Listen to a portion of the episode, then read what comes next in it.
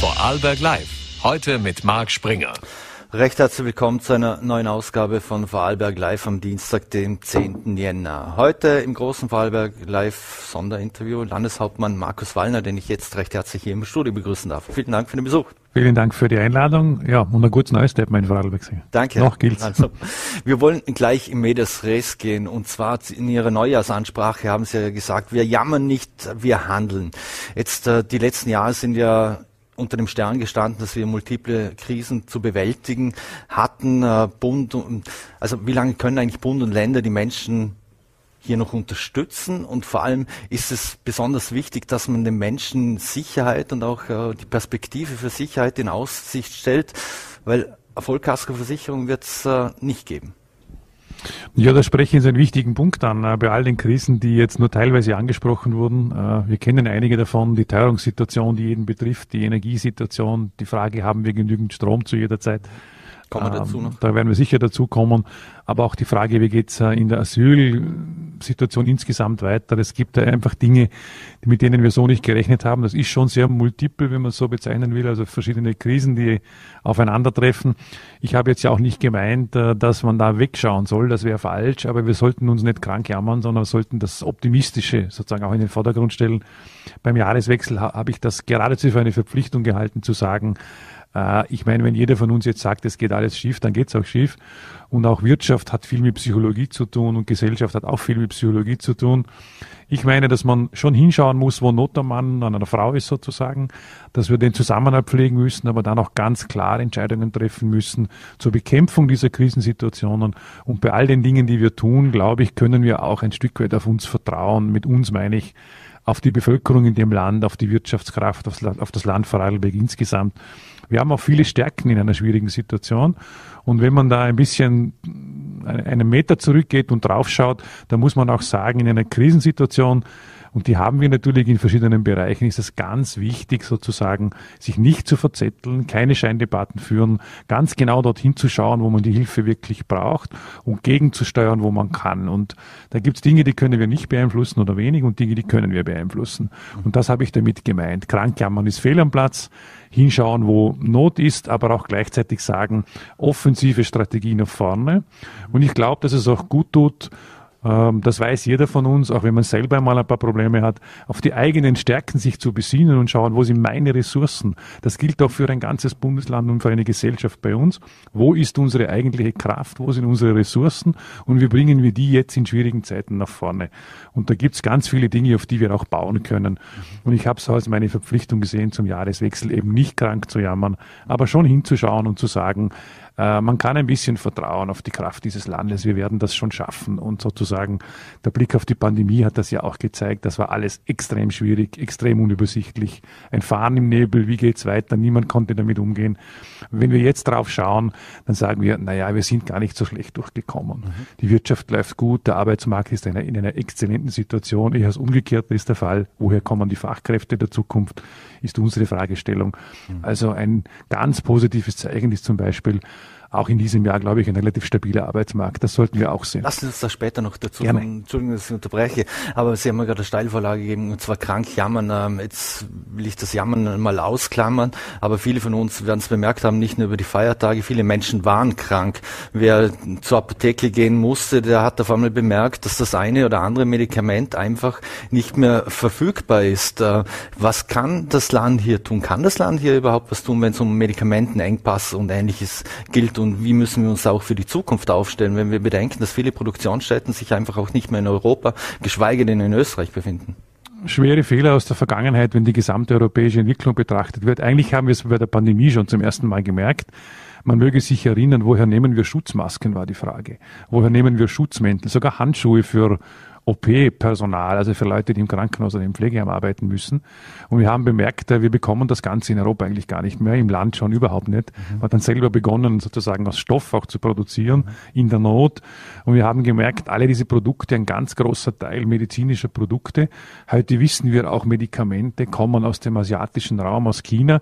Mich stimmt das eher sorgenvoll, dass man heute sagt, äh, über 90 Prozent der Antibiotikaproduktion kommt aus China. Das bedeutet, wir sind in dem Punkt sind eigentlich vollkommen abhängig mhm. von China. Jeder von uns weiß, was dort für ein Regime herrscht und wie die politischen Verhältnisse sind. Und keiner von uns weiß, wie es insgesamt weitergeht. Das heißt, wir sind in eine große Abhängigkeit geraten, weil manche, ich meine aus meiner Sicht, systemrelevante Teile und Gesundheit ist bei Gott etwas, was wirklich wichtig ist. Mhm. Äh, die sind offensichtlich äh, ins Ausland gegangen, sehr weit weg von uns, weit weg von Europa. Ob diese Lieferketten in Krisensituationen halten, möchte ich mal bezweifeln. Mhm. Prinzipiell, glaube ich, kann man jetzt nicht, kann man schon ein bisschen noch ähm, ruhiger darauf schauen.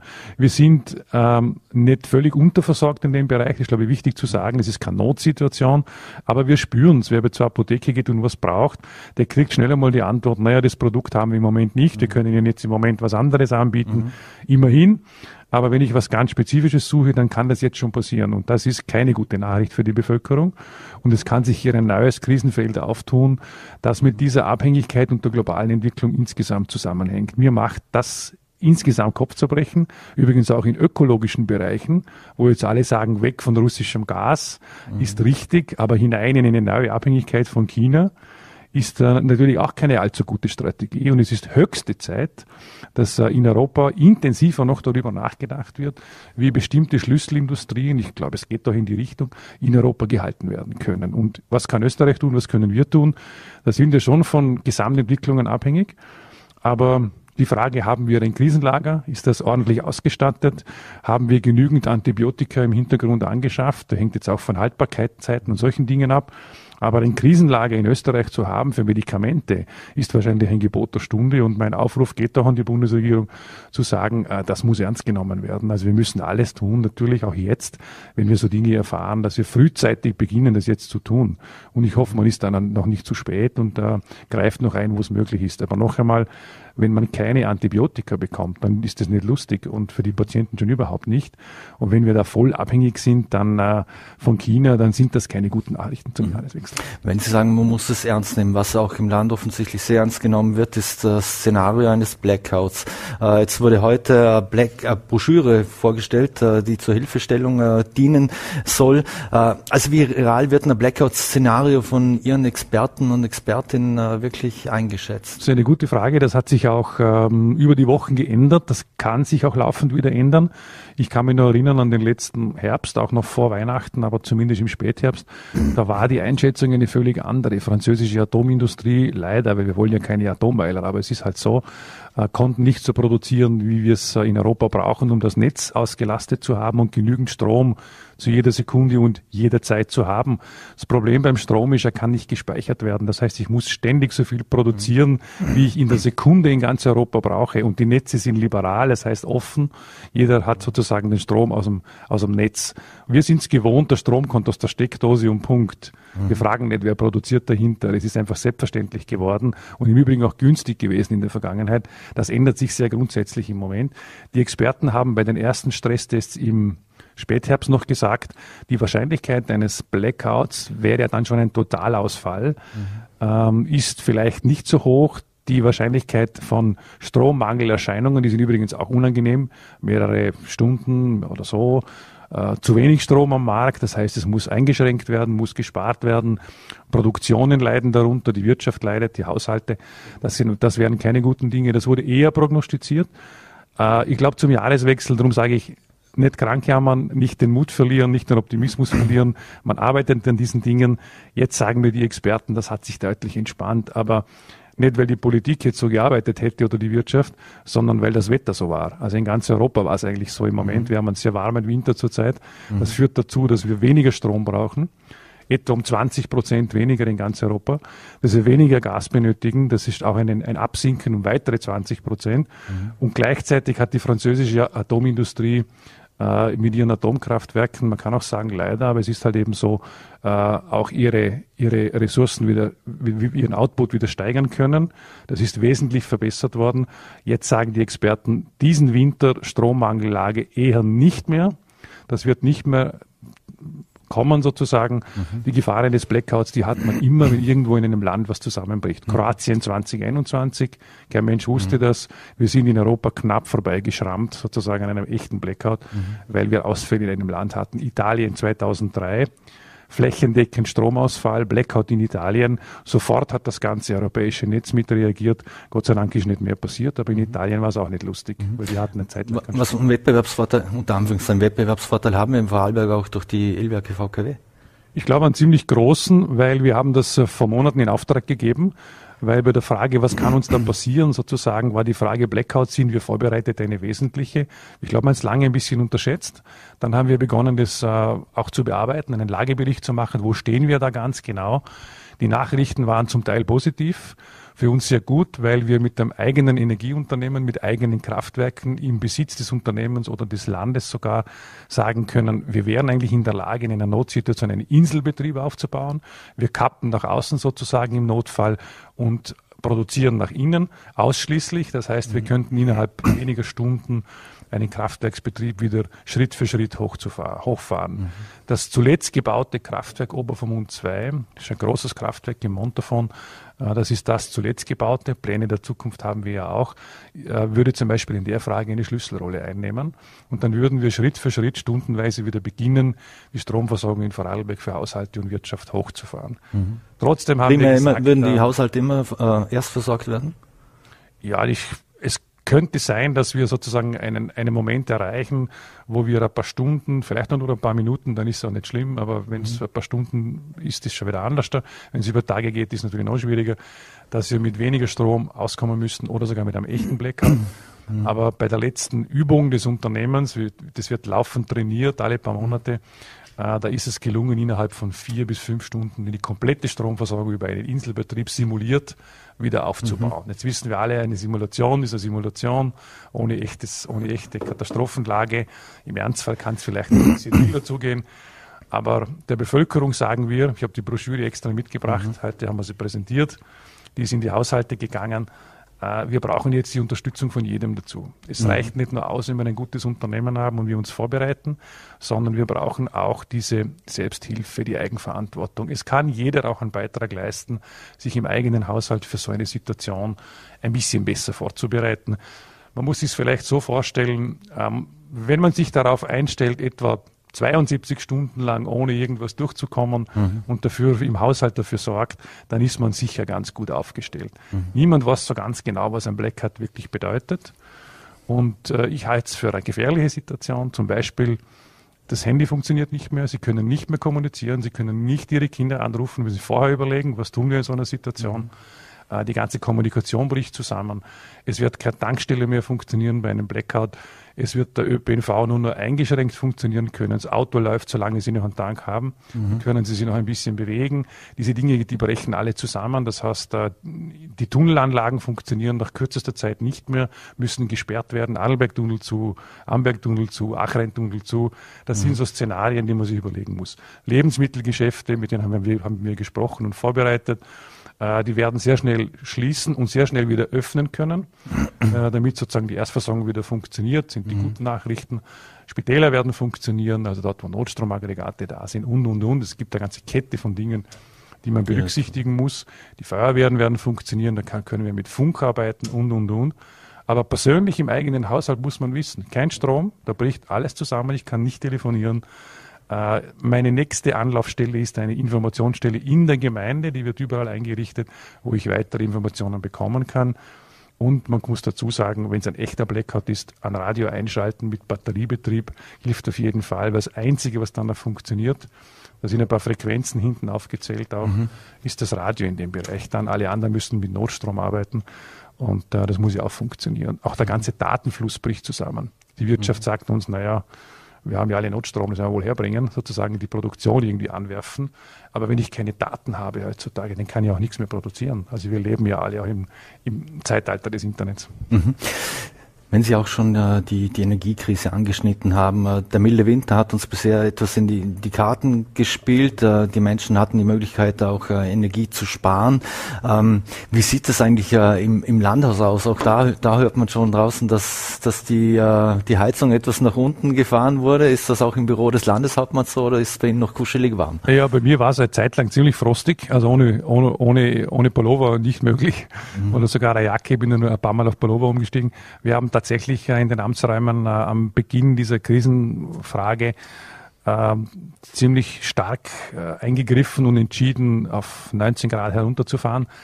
Da gab es schon ziemlich viele Beschwerden von Mitarbeitern. Das ist nicht so einfach. Da wird es schon ziemlich frisch, vor allem die, die nur am Arbeitsplatz sitzen, sich kaum bewegen müssen, sondern nur am Schreibtisch arbeiten und so. Die haben sich schon gerührt. Wir haben das dann schon etwas näher angeschaut und haben gesagt, naja, schauen wir mal, wie die Situation jetzt über den Winter sich entwickelt. Äh, es war erste Entspannung sichtbar. Jetzt haben wir das ein bisschen angepasst. Wir sind etwas hochgefahren. Äh, es ist bei mir im Büro vielleicht ein Grad wärmer, aber es ist äh, immer noch 20 Grad. Mhm. Ist immer noch relativ kühl, aber bei 19 Grad habe sogar ich gemerkt, das ist eine ziemlich kühle Angelegenheit. Mhm.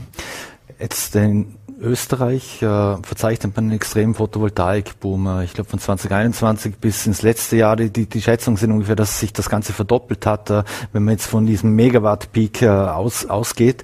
Ähm, jetzt im Land hört man auch von vielen Menschen, dass man jetzt nicht einmal mehr Angebot bekommt äh, von, von Handwerkern oder ähnliches, wenn man sich eine PV-Anlage aus aufs Haus oder, oder wo auch immer hin installieren lassen will. Ähm, Wird es da aus Ihrer Sicht äh, noch mehr Anstrengungen geben? Ich weiß, Sie können mehr An Handwerk etc. anstellen, aber was Förderung und Unterstützung jetzt äh, nicht nur für Firmen, sondern auch für Private, was es hier gilt, dass es da sind da Unterstützungsmodelle geplant, auch in den kommenden Jahren? Wir sind jetzt wieder in Diskussion, also das Ganze explodiert ja und ist ja die gute Seite der Krise, wenn man überhaupt eine gute Seite finden will, die ist es ganz sicher. Jeder von uns weiß, wir müssen raus aus Öl und Gas, wir müssen umsteigen von fossiler Quellen auf erneuerbare Quellen. Bei uns hat das eine ganz klare auch Reihenfolge des Potenzials. Natürlich die Wasserkraft, das ist sicher auch die Photovoltaik.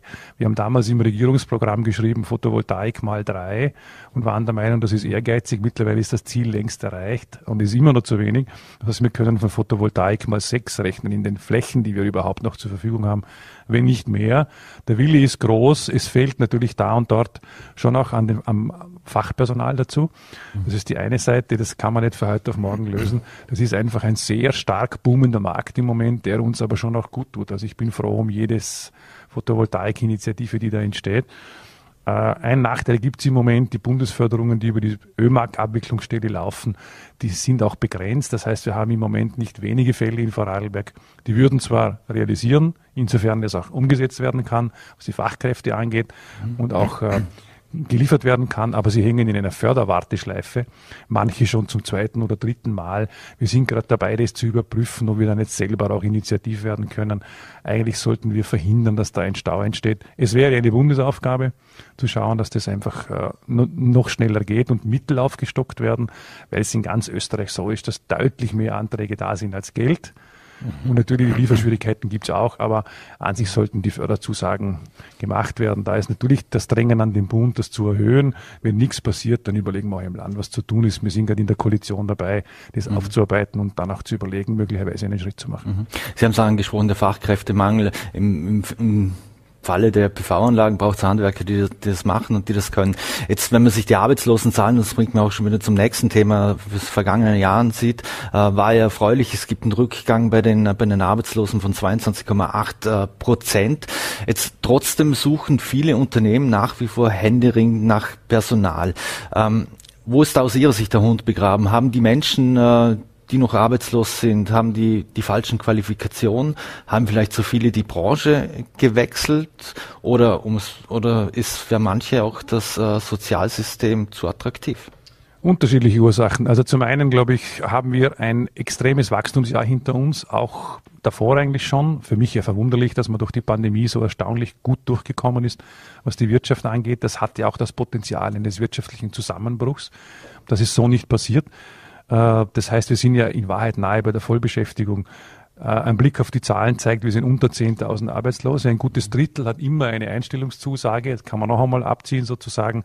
Eine gute Hälfte von denen, die jetzt noch ähm, da sind sozusagen, sind auch wirklich krank, auch zum Teil psychisch krank wo sich andere Fragen der Integration in den Arbeitsmarkt stellen. Das heißt, das eigentliche Potenzial im Bereich der Arbeitslosen ist relativ gering. Das sind ein paar tausend, die noch da sind.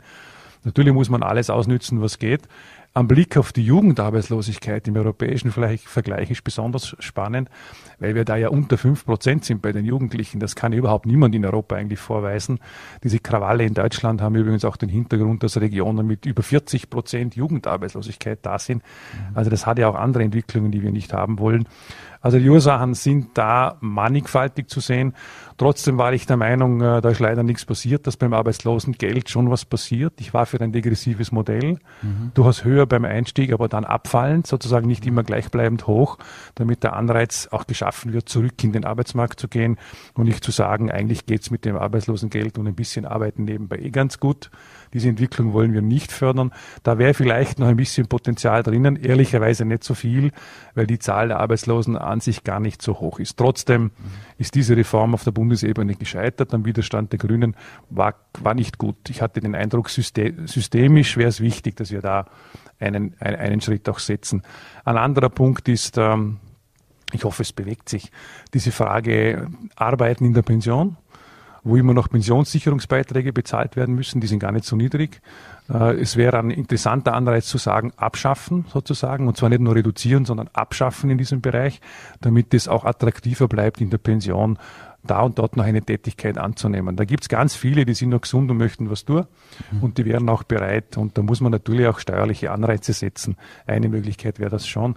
Auch da gibt's eher Zurückhaltungen da und dort in Parteien. Äh, aber ja, mit der Blick auf die Fachkräfte zeigt, dass wir eigentlich jeden brauchen, die Jungen, die Mittleren, aber auch die ältere Generation. Mhm. Und sicher ist die Zuwanderungsfrage auch eine interessante.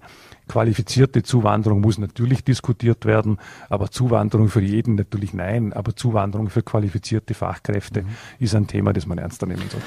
Für eine Berufsgruppe, für die Sie mehr Geld gefordert haben, das sind die Polizisten und Polizistinnen. Äh, es geht ja auch um den äh, um Kaufkraftausgleich. Äh, jetzt wissen wir, der Polizeidirektor, Sicherheitsdirektor ähm, Hans-Peter Ludisch hatte mit einem Kollegen von der Neuen gemeint, ähm, dass man auch über Strukturen reden muss. Äh, kann sich zwar nicht vorstellen, dass man irgendwelche zusammenlegt, Polizeistationen. Ähm, können Sie sich vorstellen, dass man wirklich bei den Strukturen vielleicht doch optimieren muss. Und wenn Ludescher zum Beispiel anspricht, dass äh, Polizisten auch sehr viel bei den Fußballspielen im Einsatz sind, jetzt wissen wir, wir freuen uns ja alle, dass wir zwei Bundesligisten haben, aber es sorgt auch für Stunden oder ähnliches, dass man in solchen Bereichen dann vielleicht auch auf private Sicherheitskräfte zugreift oder die einsetzt und die Polizei außen vor lässt? Also insgesamt im Lohnbereich spüren wir ein Auseinanderdriften und das ist nicht gut Ost-West in Österreich. Und es ist schon eine Forderung des Bundeslandes Vorarlberg zu sagen Richtung Wien, das muss schon auch gesehen werden. Und ich habe den Eindruck, dass der Fachkräftemangel bei uns der auch diese Ursachen auch hat, dass wir einfach eine andere Teuerungssituation haben, dass wir eine andere Kaufkraftsituation haben. Unsere Nähe zur Schweiz hat natürlich einen anderen Einfluss, wie wenn ich im Osten Österreichs bin, dass das in Wien nicht angekommen ist. Und das ist bei den Wohnkosten so. Da wird ganz ungern gesehen, wenn wir sagen, Grunderwerbsteuer sollte aus unserer Sicht eigentlich äh, abgeschafft werden für ein junges Eigentum mhm. zum Beispiel, junge Leute, die den Eigentum bilden wollen. Mhm. Aber wenn Sie die Bundesbediensteten hernehmen der Polizei, ich meine, da geht es um die Sicherheit am Ende des Tages, dann haben wir früher gesagt, wir brauchen mehr Stellen. Mittlerweile kriegen wir die Stellen alle und können sie nicht alle besetzen. Das heißt, ähm, der Bund kann uns nicht damit abspeisen, indem man sagt, na, wir erhöhen den Stellenplan um ein paar Prozent. Wir müssen das besetzen können. Und es geht nicht nur ums Geld, aber auch, und die Unterschiede sind eben da zwischen Ost und West und Österreich. Und ich finde, man kann da nicht alles über den Kamm scheren. Es ist ein Unterschied, ob ich im Südburgenland lebe und Polizist bin. Die machen ihre Arbeit sicher mhm. auch gut. Die haben ganz andere Fragen. Grenznähe zum Beispiel. Mhm. Oder ob ich in Vorarlberg bin. Ich habe eine völlig andere Kosten- und Teuerungssituation, völlig andere Kaufkraftsituation. Ich habe die Nähe zur Schweiz. Das muss abgegolten werden. Ehrlich gesagt, so schwierig wäre es gar nicht. Man könnte im Gebührensystem äh, jetzt zum Beispiel bei den Polizisten, aber auch bei anderen Bediensteten der Justizwache zum Beispiel oder darüber hinaus, kann man natürlich reagieren und könnte sagen, da gibt es eine spezielle Teuerungszulage im Westen Österreichs, weil eine völlig andere Situation vorherrscht. Mhm. Jedenfalls zuzuschauen, wie wir zwar ausreichend stellen, aber zu wenig Personal haben, ist eine Strategie, die ich nicht unterstütze und man darf da nicht so lange zuschauen. Mhm. Mit der Sicherheit darf nicht gespielt werden. Wir brauchen rund 1000 Polizisten in dem Land, damit wir für die schwierigen Situationen und für alle Aufgaben gerüstet sind. Ein paar mehr wären gut. Und wir, kommen, wir bekommen auch Nachwuchs. Man soll nicht alles jetzt äh, mhm negativ sehen, aber es sind erste Erscheinungen da und wenn man da noch ein paar Jahre zuschaut, dann haben wir am Ende zu wenig und das ist äh, in sich veränderten Sicherheitssituationen absolut falsch und da muss reagiert werden. Eine ganz andere Kostensituation haben wir auch, wenn es um die Schaffung von, von Eigentum geht, äh, eine Wohnung, ein Häusle oder was auch immer. Jetzt haben Sie ebenfalls auch in der Neujahrsansprache gesagt, Sie können sich da vorstellen, dass man junge Familien zum Beispiel unter, unterstützt. Wie könnte so ein Unterstützungsmodell aus Ihrer Sicht aussehen? Ja, auch da gibt es verschiedene Zugänge. Jedenfalls äh, wollte ich einen Beitrag leisten, dass hier Tabus gebrochen werden. Also wir sind nicht in einer Situation, wo wir der jungen Generation sagen können, wir machen da ein bisschen und da ein bisschen was. Wir müssen einfach jeden denkbaren Hebel, der uns hilft, die Wohnungskosten zu senken und die Grundstückskosten in den Griff zu bekommen, nützen. Und da gibt's Dinge, die wir im Land tun können, Stichwort Wohnbauförderung. Da haben wir ein neues Modell aufgestellt und Dinge, die der Bund tun kann. Naturgemäß ist eher die steuerpolitische Seite, weil Bundeskompetenz.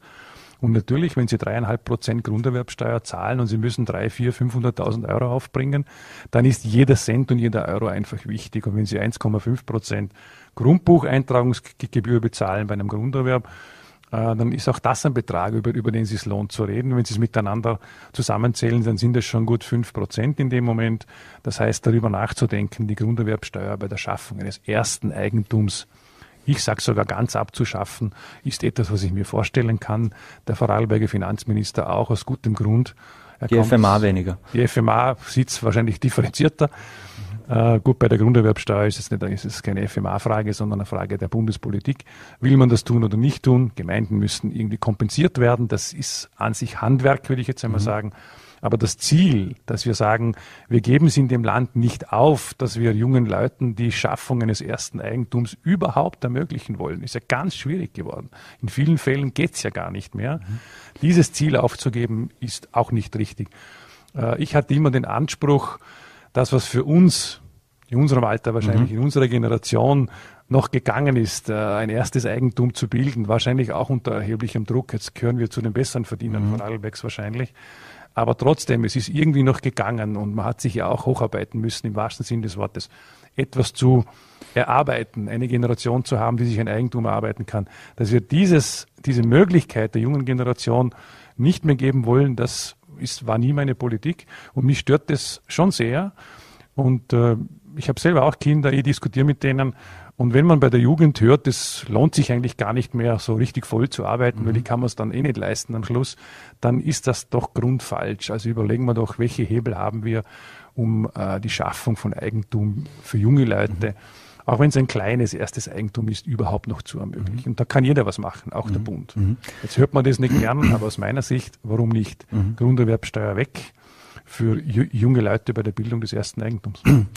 1984 äh hatten Menschen äh, ihr erstes Kind mit 24 Jahren. 2014 war es 29 Jahre, 2021 sind wir schon bei 31,5 Jahre. Jetzt in diese Zeiten fällt meistens auch, wenn man sich ein Eigenheim schaffen, schaffen will oder, oder, oder Familie gründet natürlich. Jetzt bei den aktuellen Grundstückspreisen muss ein Häuslebauer vermutlich, wenn er wenn er ein Grundstück, wenn er es nicht irgendwie vererbt kriegt oder ähnliches, mit mehreren hunderttausend Euro schon mal, schon mal rechnen für das Grundstück. Dann mehrere hunderttausend Euro äh, für, für die Erstellung und, und Einrichtung und, und ähnliches. Also kann, sind wir schnell mal in einem Bereich von, von einer Million. Also wenn jetzt nicht irgendjemand einen super dotierten Job hat, äh, erstens mal, wie soll er sich die 20 Prozent Eigenmittel ersparen? Und andererseits muss man den Vorarlbergern vielleicht und Vorarlbergerinnen, auch den Jungen vielleicht mal ehrlich sagen, naja, das Häusle, das wird sich wahrscheinlich in Zukunft nicht mehr ausgehen. Das ist schon insofern richtig, dass äh, der Kauf eines Grundstücks und die Errichtung eines Eigenheims ist natürlich jetzt die schönste und die beste Form, die wir haben könnten. Und die ist natürlich nicht einfach. Die hat auch ähm, andere Problembereiche auch noch, weil wir natürlich auch schauen müssen, dass wir ins verdichtete Bauen kommen, dass wir teilweise in die Höhe bauen müssen, dass wir auch bodensparend sind im Sinne von Klimaschutz der Zukunft. Da kommen ganz andere Herausforderungen ja auch auf uns dazu. Ich will nicht sagen, dass das nicht geht, aber das erfordert ganz stark äh, Finanzmittel und natürlich auch entsprechendes Einkommen. Und wenn keine vererbten Strukturen da sind, dann macht es natürlich ganz, ganz schwierig. Aber wir dürfen trotzdem nicht sagen, das kann nicht gehen. Und wir dürfen auch nicht sagen, auch bei einer Wohnung zum Beispiel, auch der Kauf einer Wohnung, äh, auch teuer heutzutage. Aber es kann dort schon ein bisschen besser sein, wenn man die richtigen Instrumente anwendet. Äh, der sollte dann schon möglich sein. Wenn das nicht geht, dann sollte auch die Mietkaufvariante zumindest eine sein, über die man redet. Mhm. Auch die Laufzeit von Darlehen ordentlich verlängern dieser Möglichkeit. Da bleibt man zwar länger in einer Verschuldung, aber immerhin kann man am Ende doch zu einem Eigentum kommen, anstatt nur Miete zu bezahlen. Also das sind schon Dinge, die sind nicht einfach, aber es aufzugeben ist trotzdem falsch. Und daran äh, zu arbeiten ist der Grund, warum ich gesagt habe, wo können wir was tun? Und wo wir es können, sollten wir es jedenfalls versuchen. Mhm. Etwas, was nicht äh, ganz einfach war für Sie auch im vergangenen Jahr, war natürlich die Causa Wirtschaftswunder. Wir sind in der Zeit schon etwas fortgeschritten. Jetzt äh, Ihr Wirtschaftslandesrat Marco Tittler, der wird die Obmannschaft oder hat die Obmannschaft übernommen. Äh, Christoph Thoma wird äh, Wirtschaftsbunddirektor. Ähm, ist das das richtige Signal für, für einen Neuanfang äh, beim Wirtschaftsbund aus Ihrer Sicht? Oder hat es ein bisschen einen faden Beigeschmack, dass genau Marco Tittler, Ihr Landesrat, das übernimmt? Ich glaube weniger. Der äh, Marco Dietler ist äh, mittlerweile schon ein erfahrener Landesrat und die Aufgabe des Wirtschaftsbundes ist ja auch sozusagen Wirtschaftsinteressen zu vertreten. Das wird keiner besser können wie der Wirtschaftslandesrat. Früher hatten wir auch solche Konstellationen, die gut funktioniert haben. Ich halte ihn in der Besetzung für richtig. Er ist ein Experte. Er sitzt in der Landesregierung. Er kann auch die Wirtschaftsinteressen wirkungsvoll nicht nur vertreten, sondern auch auf den Boden bringen. Und wir sind ja auch in einer Zeit, wo es nicht nur um das formale Vertreten von Interessen geht, sondern wo Dinge auch wirklich umgesetzt werden müssen. Und das tut er eigentlich ganz konsequent. Die Besetzung von ähm, Mitarbeiterpositionen würde ich prinzipiell nicht überschätzen. Wir haben das gut im Auge. Jedenfalls äh, glaube ich, dass auch die Wahl gut gewählt ist. Und mir geht es eigentlich darum, dass man jetzt aus dieser durchaus krisenhaften Lage des Wirtschaftsbundes herausfindet. Wir setzen da einen Schritt nach dem anderen der Aufarbeitung, des Aufräumens, wenn man so will, sehr konsequent. Äh, da sind wir auch noch nicht am Ende angekommen, aber die nächste Etappe heißt dort auch nicht mit dem Rückspiegel weiterzufahren, sondern, sondern die Aufräumarbeiten auch abzuschließen. Großteils sind sie abgeschlossen in dem Bereich und auch rasch wieder sozusagen in Aktivitäten hineinzukommen. Ich wünsche mir eigentlich einen starken Wirtschaftsbund, der die Unternehmer anspricht, vertritt, neue Mitglieder wirbt, ein Jahresprogramm entwickelt, Veranstaltungen macht, aber auch klar artikuliert, mhm. sozusagen für den Standort, wo es hingehen soll, so wie das andere Organisationen in dem Lande auch mhm. tun. Es, das Land braucht aufgrund seiner Wirtschaftsstruktur auch im politischen Sinne schon eine klare Wirtschaftsvertretung. Mhm. Die Ermittlungen gegen Sie werden ein, eingestellt. Sie selbst haben ja auf einen schriftlichen Antrag verzichtet, äh, dass es vorzeitig eingestellt wird. Wann rechnen Sie damit, äh, dass diese Causa für Sie endgültig vom Tisch ist und vor allem auch wie, wie schwierig ist es auch für Sie, privat als auch politisch, weil äh, es bleibt ja immer irgendwas hängen, ob es eingestellt wird oder nicht.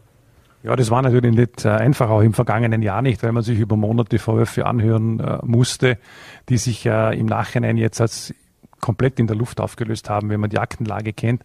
Aber ich war jetzt in der Gesamtbeurteilung trotzdem vorsichtig, auch wenn es manchmal schwerfällt und man könnte dazu einiges sagen, was einem selber wahrscheinlich stört. Aber das mache ich jetzt nicht, auch in der Öffentlichkeit nicht. Ich habe gesagt, ich gehe davon aus, dass die Staatsanwaltschaft ihre Arbeit sorgfältig macht. Ich habe den Eindruck, durch die Akteneinsicht, die ich habe, dass das auch sehr sorgfältig gemacht wird. Und ich vertraue darauf, dass das auch sorgfältig abgeschlossen wird. Insofern ist nicht meine Aufgabe zu kommentieren, wann was eingestellt wird. Ich habe von Anfang gesagt, es ist eine glatte Lüge und dabei bleibt's. Und es wird sich am Ende auch als das erweisen. Mhm. Jetzt äh, für viele ÖVP-Insider hat sich in ihrer Abwesenheit auch, äh, es ist sichtbar geworden, dass die Personaldecke eigentlich unterhalb des Landeshauptmanns äh, durchaus dünn sein könnte, auch wenn es darum gehen würde, dass, äh, dass Sie vielleicht äh, zurücktreten, abtreten, was auch immer. Ähm, wie sieht's jetzt? Sie sind 55, 2024 wird wieder gewählt werden. Äh, insofern der Wähler auch bestimmt, werden Sie das, das äh, der neue Landeshauptmann dann wieder auch sein. Wie wollen Sie den Transformationsprozess auch in der ÖVP vorantreiben, auch im Hinblick auf eine Zeit irgendwann nach Markus Wallner? Naja, wir reden jetzt ja nicht über die Zeit danach, sondern wir reden jetzt einmal darüber, dass wir die nächste Phase, und es sind ja schwierige Zeiten, noch gut bewältigen können. Sie werden verstehen, dass ich heute keine Personaldiskussion über Vorarlberg live anzetteln werde, was meine eigene Person betrifft. Das Gegenteil ist der Fall. Also ich glaube, wir haben da genug zu tun, bei dem, was jetzt auf uns zukommt. Alle Entscheidungen werden nachher getroffen. Aber man soll sich darauf verlassen, dass ich nicht nur den Blick habe für die nächsten Wochen und Monate oder nur für die nächste Wahl, mhm. sondern dass ich, äh, ich sehe es auch als meine Aufgabe, selbstverständlich über diese Tage auch des nächsten Wahltages weit hinaus blicke und äh, auch versuche, alle Weichen so zu stellen, dass das auch in Zukunft gut gehen wird. Aber wie gesagt, äh, das sind Dinge, mit denen hat man sich zu befassen in der Zukunft. Mhm. Abschließend noch, ich habe es gesagt, 2024 wird gewählt. Jetzt weiß man ein Jahr vor der Wahl, da wird meistens noch ordentlich gearbeitet, geht auch was vorwärts. Äh, wird das auch in dieser Periode so sein oder stellen Sie sich schon auf einen frühzeitigen Wahlkampf ein und wie ist da die Zusammenarbeit mit den Grünen? Wie verorten Sie das? Also ich hatte nicht den Eindruck, dass, man, dass wir seit der letzten Landtagswahl bezogen auf die letzten zwei Jahre, wir sind jetzt ja über die Halbzeit schon drüber, was die Periode angeht, äh, wenig zu tun hatten oder dass wir nicht gearbeitet hätten. Das Gegenteil war eigentlich der Fall. Äh, es war noch insofern unterschiedlich zu früheren Legislaturperioden, dass sozusagen eine Krise die andere gejagt hat und äh, nichts davon im Regierungsprogramm geschrieben stand. Das heißt, äh, die Agenda hat sich von heute auf morgen einfach auf den Kopf gestellt. Das heißt, ähm, diese äh, Fragestellung, die Sie haben, ein Jahr vor einer Wahl wird gearbeitet, die stimmt bei, bei, dieser Periode mit Sicherheit nicht, auch in der Vergangenheit eigentlich nicht. Es ist eine durchgehend wichtige Arbeit und seit zwei Jahren eigentlich schon länger war es auch eine ganz intensive Krisenarbeit in dem Zusammenhang. Jetzt versuchen wir sozusagen aus der Position der Stärke heraus, eher sozusagen aus diesen krisenhaften Erscheinungen hoffen wir haben das Gröbste überstanden, immer noch nicht ganz natürlich auch in eine Position der Stärke zu kommen. Aus Krisen soll man ja auch lernen und letztlich ist immer auch die Chance vorhanden, besser auszusteigen, wie wir eingestiegen sind. Und das ist die eigentliche Arbeit, die wir haben. Ich kann nur allen raten, obwohl die letzten Monate in den Punkten nicht immer einfach waren, Wahlkampfgedöse, Scheindebatten, Scheingefechte, äh, Aggressivität, Streit, wenig Zusammenhalt sind Dinge, die die Bevölkerung nicht gutieren wird und sie wird es auch an einem kommenden Wahltag nicht gutieren. Da bin ich hundertprozentig davon überzeugt. Am Ende des Tages wird man uns daran messen als Politik insgesamt. Schauen Sie die Vertrauenswerte an, die sind ja nicht so hoch für Politik und Medien übrigens auch nicht. Wir werden gemeinsam daran gemessen werden, dass wir die Bevölkerung auch einbinden und ihr sagen, äh, diese krisenhaften Erscheinungen, die werden wir auch miteinander schaffen und auch eine Zukunft für dieses Land aufbauen. Wahlkampf ist etwas, was man sich auf die letzten Wochen eigentlich sparen sollte. Da geht es dann intensiver zu, da kann es auch etwas heftiger werden, da muss entschieden werden. Aber plangemäß ist die Wahl im Herbst 24. Also für Wahlkampf bleibt das Ende des Sommers 24 mhm. immer noch zur Verfügung und bis dorthin wird noch, wie sieht man, noch viel Wasser da die erinnern. Mhm. Also es knistert noch nicht so sehr, auch wenn man sich ansieht, die Position, Sie vertreten jetzt zum Beispiel, wenn es um eine Bahnunterflurlösung geht im Großraum Bregenz, eine andere Position, wie es der Landesrat Zadra macht. Es knistert immer im Gebälk, äh, wenn die Parteien aufeinandertreffen. Und im letzten Jahr hat es nicht nur geknistert, sondern da und dort auch ordentlich gekracht. Das muss man schon dazu sagen. Aber wie gesagt, äh, was erwartet man eigentlich im Land, im Land von uns? Und es ist relativ einfach. Dazu braucht man keine Umfragen und eigentlich nichts. Man kann mit den Leuten reden. Sie erwarten sich, dass wir jetzt das Richtige tun und dass wir äh, dort ansetzen, wo es eben notwendig ist für jeden Einzelnen. Und sozial schwächere Leute, die unter, unter der Teuerung leiden, werden wenig Verständnis für eine aggressive politische Auseinandersetzung haben, die nur zur Eigenprofilierung dient. Die werden sagen, wir werden euch daran messen ob ihr in der Lage seid, als Regierung, aber auch als Politik insgesamt dieses Land durch schwierige Zeiten zu führen. Und das wird am Ende der Maßstab sein, da bin ich ziemlich davon überzeugt. Mhm. Und äh, alles andere wird in den Hintergrund rücken.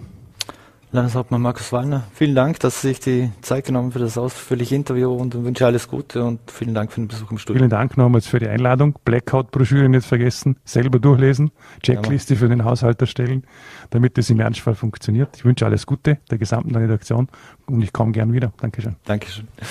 So, meine Damen und Herren, und das war's schon wieder mit Fallberg Live. Wir bedanken uns fürs Dabeisein, würden uns freuen, wenn Sie morgen wieder einschalten. Voller TV, NRT oder Ländle TV wünschen einen schönen Abend.